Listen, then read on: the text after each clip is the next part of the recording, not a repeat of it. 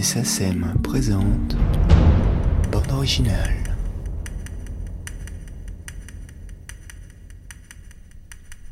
Dans cet entretien, nous sommes toujours dans l'intimité de son studio à Paris, où il poursuit son analyse sur la construction de son style et la somme de travail abattu afin d'être capable de travailler avec les réalisateurs qu'il a toujours admirés, sinon idolâtrés. Je suis un compositeur assez, assez lent dans sa construction.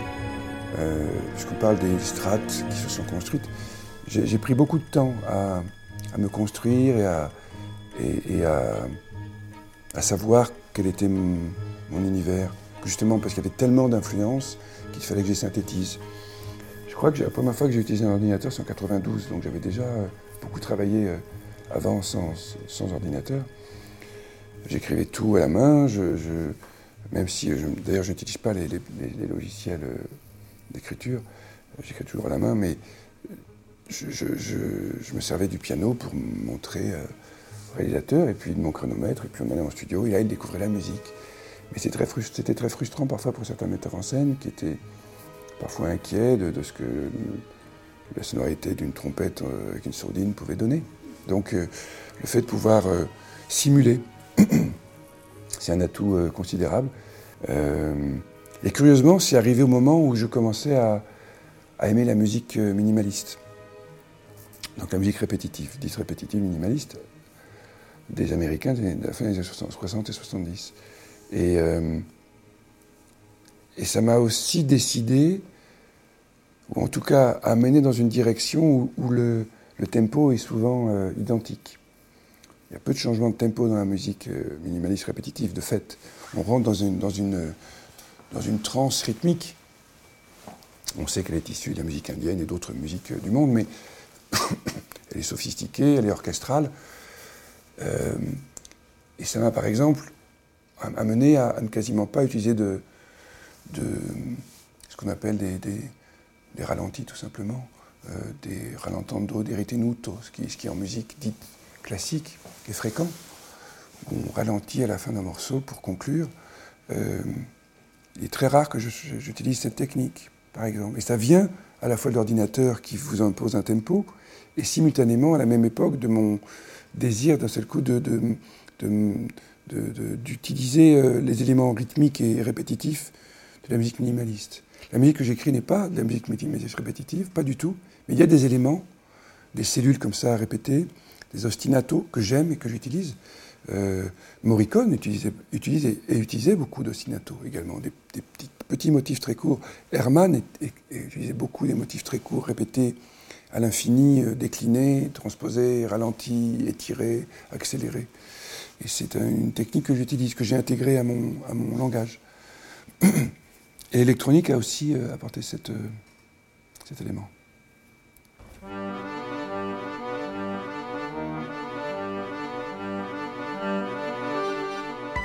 Avec Jacques Audiard, il y a eu une nouvelle étape. Des choses que je n'avais pas essayées, je n'avais pas encore euh, explorées.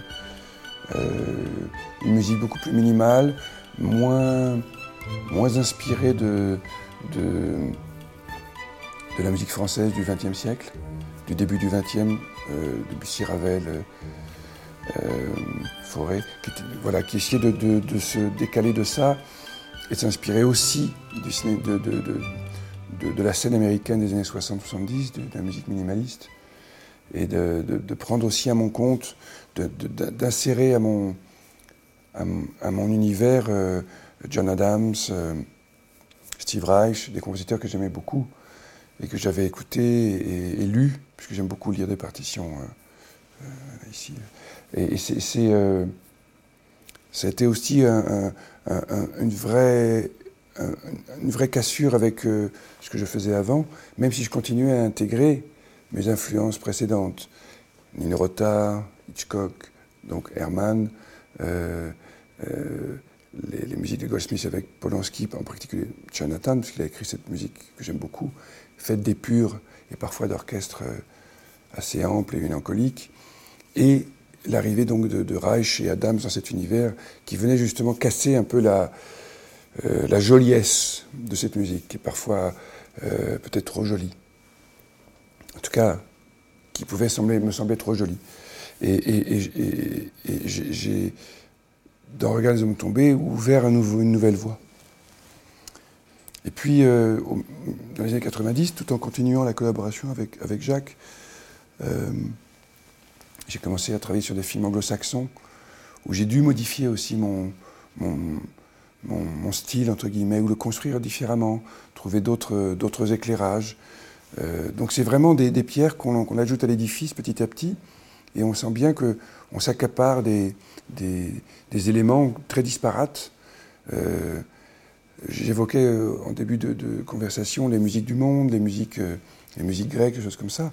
Et j'ai toujours aimé le, le santour, cet instrument qui est, qui est, qui est décliné dans tous les, pays euh, euh, du Moyen-Orient et d'Europe centrale, le cymbalum étant une déclinaison de, du santour. Et euh, j'avais toujours été frappé que Debussy ait utilisé le cymbalum dans La Plus que Lente, une pièce pour orchestre. Mais il est dans l'orchestre, il n'est pas là dans un rôle folklorique. Et donc ça aussi, ça fait partie des éléments que j'ai toujours voulu intégrer à mon orchestre, non pas comme un élément folklorique, mais comme un élément sonore. Et dans Kilosa de Robert Guédiguian, il y a du Saint-Valhomme. C'est ma première musique de film, ou ma deuxième musique de film après Le Souffleur. 85 ou 86, je ne sais plus. Et donc, euh, euh, tous, ces, éléments, toutes ces petites, petites brindilles que je, que je prends pour faire un, nid plus confortable, où je vais être vraiment dans mon univers, c'est un, un, processus très long. Et puis, en plus, c'est un, processus tout à fait euh, inconscient. C'est un désir qui, à un moment, vous, fait euh, porter la main vers un objet euh, sonore que vous avez envie d'approcher de, votre, de votre monde et, de, l'intégrer. Et, ça, se fait, ça se fait de manière naturelle. De même qu'on retrouve dans, dans, ma musique clairement l'influence de, de, Nino Rota dans des sonorités cristallines, euh, ou même d'Hermann dans les sonorités cristallines, les, les, les, les Celesta, les Glockenspiel, les choses qui sont toujours assez présentes dans, ma musique, elles viennent de là. Euh, en même temps, l'utilisation des cuivres, que j'aime beaucoup, elle vient des fanfares des beaux-arts, et puis les instruments, les bois, les, autres, l'autre partie des instruments avant, et en particulier les flûtes, on a compris que ça venait de mon, mon amour de la flûte. Voilà, c'est un ce sont des, strates et des strates et des strates qui à un moment forment euh, le style. Et donc dans les étapes, il y a eu aussi des étapes euh, comme La jeune fille à la perle avec euh, Peter Weber, où là aussi j'ai mélangé des cellules répétitives, mais j'ai réintégré la flûte traversière et des instruments et une manière d'écrire qui correspondait peut-être à ma première époque des années 80, alors qu'on est en 2003, quand j'écris La jeune fille à la perle. Et puis juste après, j'écris Birth avec Jonathan Glazer, qui est aussi un metteur en scène génial, avec qui je n'ai pas travaillé, parce qu'il n'a pas fait d'autres films. Euh, et, où là, je, développe encore La jeune fille à la perle, j'utilise quatre flûtes et je prends un orchestre symphonique, ce que je n'avais pas beaucoup fait avant, qui est vraiment très très grand avec le London Symphony. Et, et je crée un univers sonore très très large, euh, presque wagnérien. Euh, puis la rencontre avec David Fincher et Stephen Frears. Et dans les deux cas, je, continue à essayer de synthétiser, euh, soit dans, l'économie, soit dans la, transparence sonore. Et, donc quand, j'arrive à, rencontrer euh, euh, Roman Polanski, et, qui me propose Ghostwriter, je sais que j'arrive à un moment où j'ai compris comment je pouvais utiliser mon instrumentarium, mes instruments fétiches, et en fabriquer à chaque fois, pour chaque film, un, objet différent. Donc quand j'arrive à la rencontre avec euh, Roman, euh, je sais tout ça, je l'ai enfin analysé, je l'ai enfin compris. Et, j'aborde euh, le, travail avec beaucoup de, crainte et de, doute, puisque c'est un, metteur en scène mythique et que j'ai rêvé, mais rêvé de, rencontrer. D'ailleurs, je l'avais rencontré à un dîner chez des amis, quelques années auparavant, pas, très longtemps avant, j'avais été incapable de lui adresser la parole parce que j'étais trop intimidé. Donc c'est dire si euh, c'est un metteur en scène important. Et euh, pour, ma formation de, cinéaste, de compositeur cinéaste, J'entends beaucoup de voix ci et là, mais comment fait-il pour écrire autant de musique de film Il doit avoir des équipes de, gens qui écrivent ces musiques. Je, je encore entendu ça hier, donc je, je l'évoque.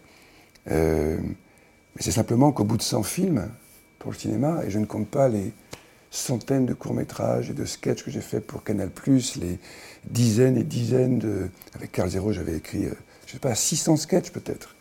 Euh, les musiques de scène, les dizaines de pubs que j'ai écrits, les, euh, courts-métrages, bon bref, les téléfilms qui ont construit mon, ma technique. Donc j'ai non seulement appris à réaliser comment une image euh, très tôt à comment une image euh, vibre en musique et à chercher cette vibration en permanence le plus vite possible dès que je me mets au travail, et puis à écrire euh, à une vitesse folle, parce que j'étais soumis à des, deadlines folles, comme l'étaient soumis les compositeurs de l'âge d'or hollywoodien, ou même de Rue ou Maurice Jarre, qui étaient sous pression permanente. Donc on, on, est sous pression, on vit sous pression, et on apprend à, avoir euh, une inspiration immédiate. on ne peut pas faire autrement. Donc, euh, euh, donc avec Roman, il a fallu que je trouve très tôt, très vite quelque chose. Mais j'étais prêt à ce moment-là à, pouvoir lui soumettre. Et un metteur en scène qui a autant de générosité de désir, c'est le, rêve absolu d'un compositeur qui collabore avec un metteur en scène.